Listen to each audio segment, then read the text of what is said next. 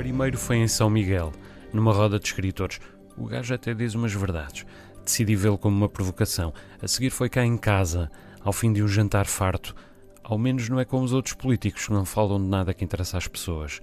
Pensei que devia ter cozinhado antes o feijão assado. Entretanto, foi entre lisboetas, gente culta, já não sei a propósito do quê.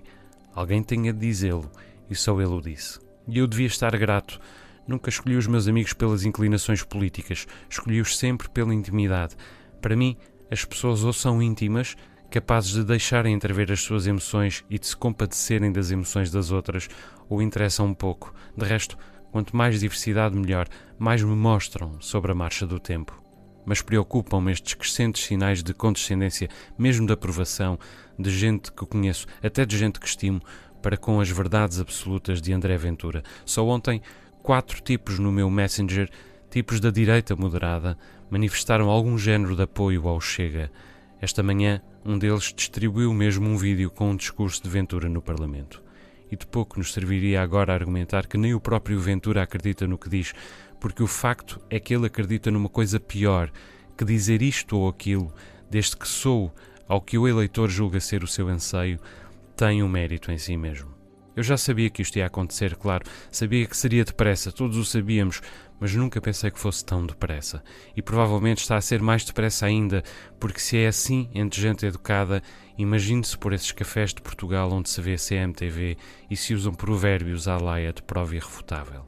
Quando começou esta legislatura, cheguei a celebrar as trapalhadas de Joacine, onde julgava encontrar a virtude de pelo menos desviar as atenções de Ventura. Hoje suspeito que até ela, voluntariosa e egocêntrica, fez Ventura parecer de repente um estadista, como fez o dito centrão e o seu reiterado vazio de compromisso, como fez mesmo a generalidade da esquerda, de novo mais interessada no acessório que a divide do que no fundamental que devia uni-la.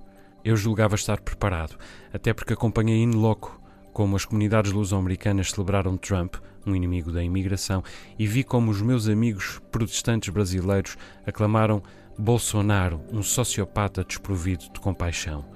Mas talvez nunca estejamos realmente preparados para esse momento em que o mal toma de assalto os que nos são mesmo próximos.